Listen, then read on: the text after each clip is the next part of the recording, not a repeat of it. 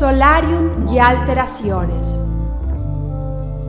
Entre lo extraño y lo fantástico. Entre el cuento y la poesía. Entre el horror y la complejidad del ser. Soy Alejandra Valderrama y este es mi podcast. Sígueme como arroba solarium y alteraciones en Spotify, SoundCloud e Instagram.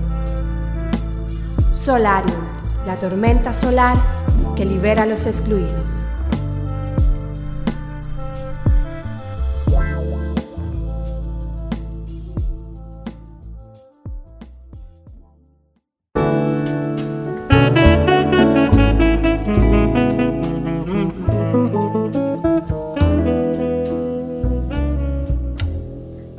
Malena. Apoyada sobre esa ventana, mirábamos. Llegamos sin previo aviso.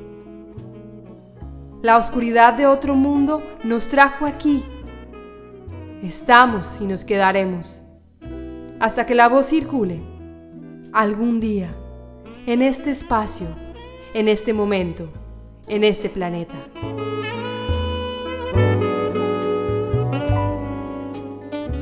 Malena se sentaba todos los días en la barra con su corto vestido de flecos, tan rojo como sus labios y tan intrigante como su silencio. Siempre esperaba, esperaba que alguien le brindara un trago. Así estaba, siempre toda la noche, apoyada junto a la barra bajo el trípode de sus inmortales piernas blancas. La claridad traspasaba los límites de aquel bar los transeúntes se deleitaban con la escena que prometía balada, ardor y delirio. Algunos se acercaban y le invitaban una copa. Le hablaban con palabras y ella contestaba con el gesto y la emoción de sus enormes ojos negros.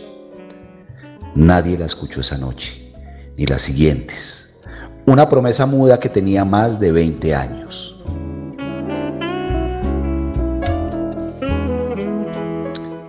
Las noches en su cuerpo de marfil sostenían las horas de un bar que cerraba con su partida.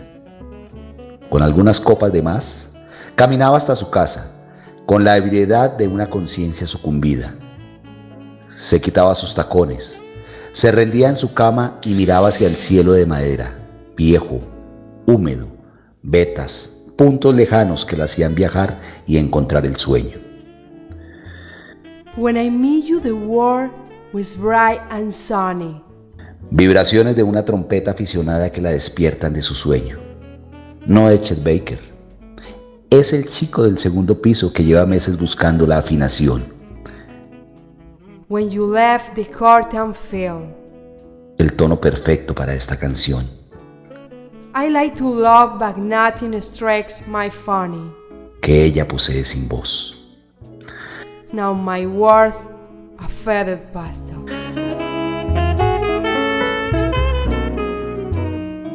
Malena nació cuando el mundo era brillante y soleado. Casa de corredores amplios, muros como adoquines, jardines de invierno y una madre que sonreía en la pileta. En la misma que la bañaba, con la dulzura de sus manos, con la tibieza de su voz, la misma que le enseñó a cantar.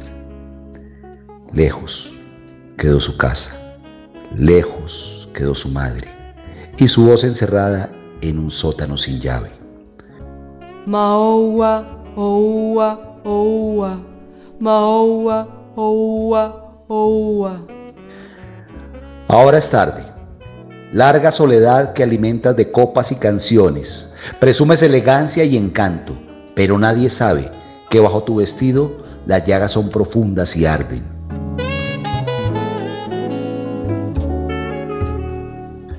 Una noche al llegar a su casa, como era de costumbre, se quitó sus tacones, se tendió sobre su cama y se quedó así, mirando hacia el techo.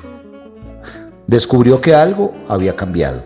Había otro tipo de manchas, distintas, redondas, abultadas, que no lograba distinguir con claridad. Se levantó para observar de cerca aquellas pequeñas piezas que se posaban sobre su techo. Se puso de pie y vio alrededor de su cama granos de arroz. Era un camino que continuaba sobre su cama. Sorprendida porque no era arroz, sacudió sus sábanas, barrió el piso, desinfectó todo, pensando que allí se iría aquello, aquello desconocido. Al final, se quedó dormida. En la noche, como era de costumbre, vistió su cuerpo con el vestido rojo de flequillos, cuando algo la sorprendió aún más. En su ventana se posaban pequeñas manchas negras. No logró distinguir qué eran, hasta que se acercó. Eran moscas, muchas moscas posadas en su ventana. No entendía por qué, no tenía nada que pudiera atraer estos insectos. Desesperada empezó a matarlas una a una. Y ellas, detenidas sobre su ventana, solo se dejaban matar. Una a una fueron cayendo y las fue contando. 137 moscas muertas sobre la losa fría.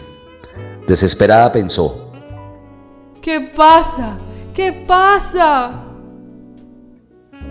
Solo lo pensó. Emitió un grito que nunca se escuchó.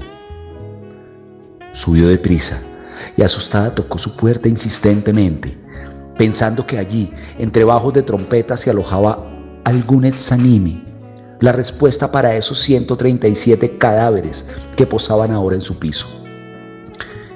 Él abrió su puerta Miró sus lágrimas y sus largas piernas blancas que afanosamente revoloteaban por su apartamento. Abriendo puertas, cajas, ollas, maletas, por debajo de la cama y entre los zapatos. Él pedía respuestas. Ella las buscaba. Pero no las encontró allí. Salió presa del pánico. Buscar las respuestas en otros era más conveniente. Él, atrás, la seguía. Malena miró de nuevo 137 moscas que posaban sobre su ventana. Empezó de nuevo a matarlas, el chico también. Y cuando parecía que solo quedaba la última aturdida, él se fue sin decir nada. Por la noche salió para el bar. No dejó de cambiar su pose, su vestido, sus labios rojos, ni sus largas piernas blancas.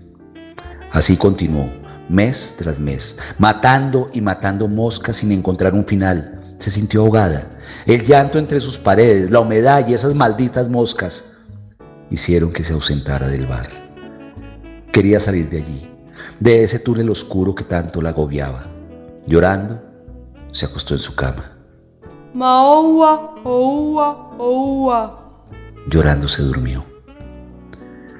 La puerta se abrió entre quimeras, recorrió una casa de patios enormes, largos pasillos, inmensa casa de la niñez. Al fondo logró distinguir una gran fuente de agua que fluía con rapidez y lentitud. Allí estaba su madre. Tomó su mano con dulzura y bajaron hasta el sótano. Allí había otros, otros distintos. Había niños, había hombres altos y de barba, una gran chimenea, una pared cubierta de muchos libros. Había una luz que se filtraba por una ventana, rostro y piel de aquellos niños con luz efervescente, tal vez divina. Nadie dijo nada. Pero todos te esperábamos.